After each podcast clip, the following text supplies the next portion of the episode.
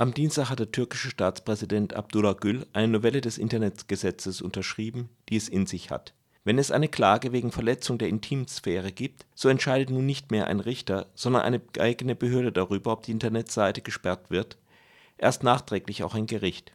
Außerdem soll so ziemlich alles, was die Nutzer im Internet tun, für zwei Jahre gespeichert werden und damit wesentlich mehr als nach der bereits umstrittenen Richtlinie zur Vorratsdatenspeicherung des Europaparlaments über die derzeit der Europäische Gerichtshof verhandelt.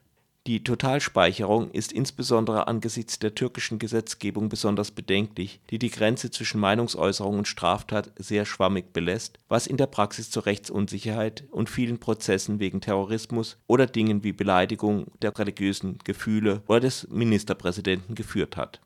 Dass dieses Gesetz gerade nun kommt, hat einen offensichtlichen Grund im Rahmen der Korruptionsvorwürfe wurden immer wieder Beweise ins Internet geschmuggelt und so veröffentlicht. Auch zwei Telefongespräche Erdogans tauchten im Internet auf. Jedes Mal ging es um das Gleiche. Erdogan sieht, dass die Rede eines Oppositionspolitikers auf einem Fernsehkanal übertragen wird und beschwert sich darüber beim Sender oder beim Eigentümer. Beim zweiten Gespräch hat Erdogan die Echtheit des Gespräches eingeräumt. Was sei schon dabei, meint der türkische Ministerpräsident. Jedenfalls wurmt ihn die Sache mit den Audio- und Videokassetten, die da von seinen Gegnern in der religiösen Güllenbewegung immer wieder ins Netz gestellt werden, schon. Dagegen soll das Gesetz nun Abhilfe schaffen. Doch hören wir uns zunächst mal an, wie Erdogan das Internetgesetz vor seiner Fraktion begründet. İnternet üzerinden tacize uğrayan çocuklar var. Es gibt Kinder, die über das Internet sexuell belästigt werden her türlü ahlaksızlığın, edepsizliğin, dolandırıcılığın fırsat kolladığı, siber zorbaların cirit attığı bir internet dünyası var. Es gibt eine Internetwelt, die für jede Art von Sittenlosigkeit, Obszönität und Betrug die Gelegenheit schafft. Her ülkede de bu saldırılara karşı alınmış tedbirler var.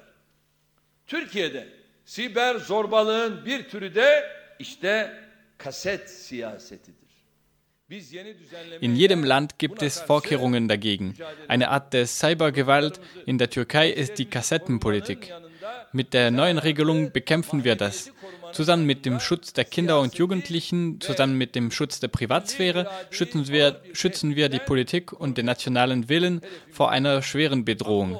Das ist unser Ziel. Jeder, der vernünftig ist, jeder, der ein Gewissen hat und am wichtigsten jeder, der Kinder im Hause hat, kann nicht gegen die neue Regelung sein. Also den Schutz von Kindern und den Schutz von Korruptionsvorwürfen setzt Erdogan hier in eines. Dass das Gesetz keine Einschränkung auf den Schutz von Kindern und Jugendlichen enthält, ist also kein Zufall. Die Privatsphäre, das ist eben auch der Schuhkarton des Präsidenten der staatlichen Halkbank, in dem 4,5 Millionen Dollar gefunden wurden, und die Geldzählmaschine des Sohnes des Innenministers in seinem Privathaus, die beide fotografiert und ins Internet gestellt wurden über allem steht der nationale Wille, das heißt Erdogans gute Wahlresultate. Wer gewählt ist, der darf sich alles erlauben. Doch lassen wir die speziellen Gründe der Regierung Erdogan beiseite. Zensurgesetze sind immer übel, ganz gleich von welcher Regierung und wo sie gemacht werden. Diese Meinung vertritt auch Gürkan Özturan von den türkischen Piraten im Gespräch mit Radio Dreieckland. Am Anfang des Gespräches geht es auch um die spezielle Weise, wie Gül das Gesetz unterschrieben hat, nämlich mit dem Hinweis, dass zwei Dinge ja noch geändert würden. Äh, Abdullah Gül Cumhurbaşkanı yeni internet yasası imzaladı. Nun hat der Staatspräsident das neue Internetgesetz unterschrieben und aber gesagt, dass nach noch zwei Punkte geändert würden. Das sei ihm versprochen worden. Die beiden Punkte sind soviel ich weiß, dass nach dem Inhalt im Internet gesperrt wurde, nachträglich eine Erlaubnis von einem Gericht einzuholen ist. Das ist die eine Änderung, die andere ist mehr technischer Art und ihre Bedeutung daher schwerer zu verstehen nämlich eine neue Definition des Wortes Internetverkehr, das in dem Gesetz auftaucht. Können Sie das näher erläutern? Was bedeutet das?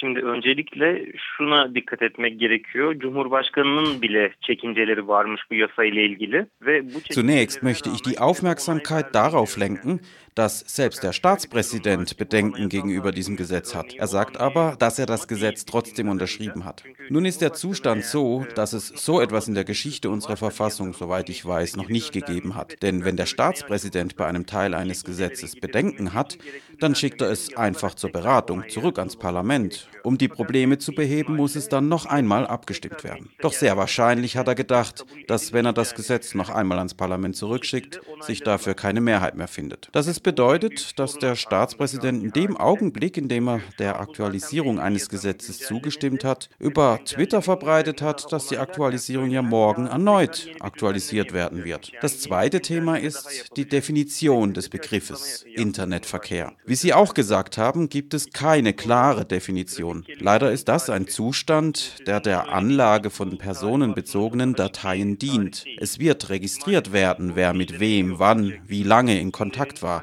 welche Inhalte er aufgesucht hat. Und das sind Arbeiten, die ein Profil der Leute erstellen.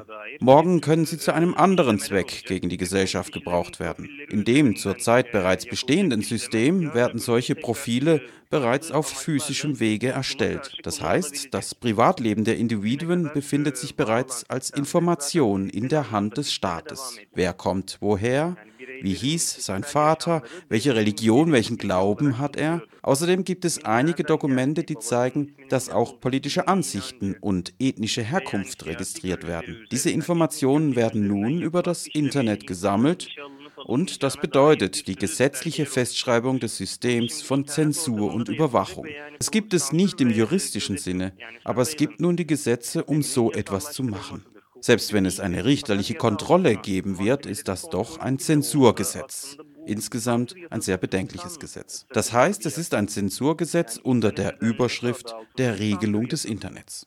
Im derzeitigen Zustand befiehlt ein Mensch dem ganzen Internet. Gegen diesen Menschen wird man sicher nicht prozessieren können. Es wird keine Untersuchung gegen ihn geben. Wegen aller Sachen, die er gemacht hat, wird er Immunität genießen der es jetzt ist, ist außerdem ein ehemaliges Mitglied des türkischen Geheimdienstes MIT. Jemand, von dem man weiß, dass er der AK-Partei und Erdogan nahesteht. Es ist sehr gefährlich, wenn sich der An- und Ausknopf fürs Internet in der Hand eines solchen Mannes befindet. Bugün farz edelim ki biz bu hükümete güvendik ve her şeyimizi gözetlemesine, kontrol etmesine, bizim neye bakabileceğimizi sansürlemesine razı geldiğimizi kabul edelim. Böyle bir durumda bile Aber nehmen wir für heute einmal an, dass wir der Regierung vertrauen und dass sie ruhig nach allem schauen, alles zensieren soll. Aber selbst in so einem Zustand können wir nicht erklären, warum wir einer Regierung, die in fünf oder zehn Jahren kommen wird, vertrauen sollen. Das heißt, das heutige System kann morgen in sehr schlimmer Weise gebraucht werden. Selbst wenn es eine richterliche Kontrolle geben wird, ist der jetzige Zustand sehr bedenklich. Und das jetzige Gesetz ist nicht für den Schutz der Kinder gemacht, wie es die Regierung erklärt, sondern völlig für politische Zwecke.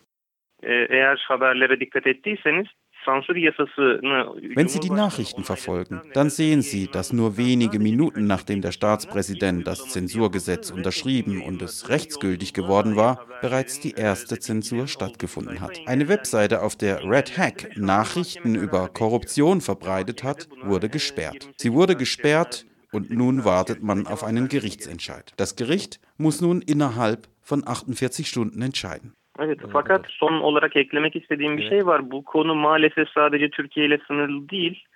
Yani bütün Avrupa çapında gözetim mekanizmaları işliyor. Yani biliyorsunuz NSA'in e, Skandalı. Aber ich möchte noch etwas hinzufügen. Dieses Thema gibt es leider nicht nur in der Türkei.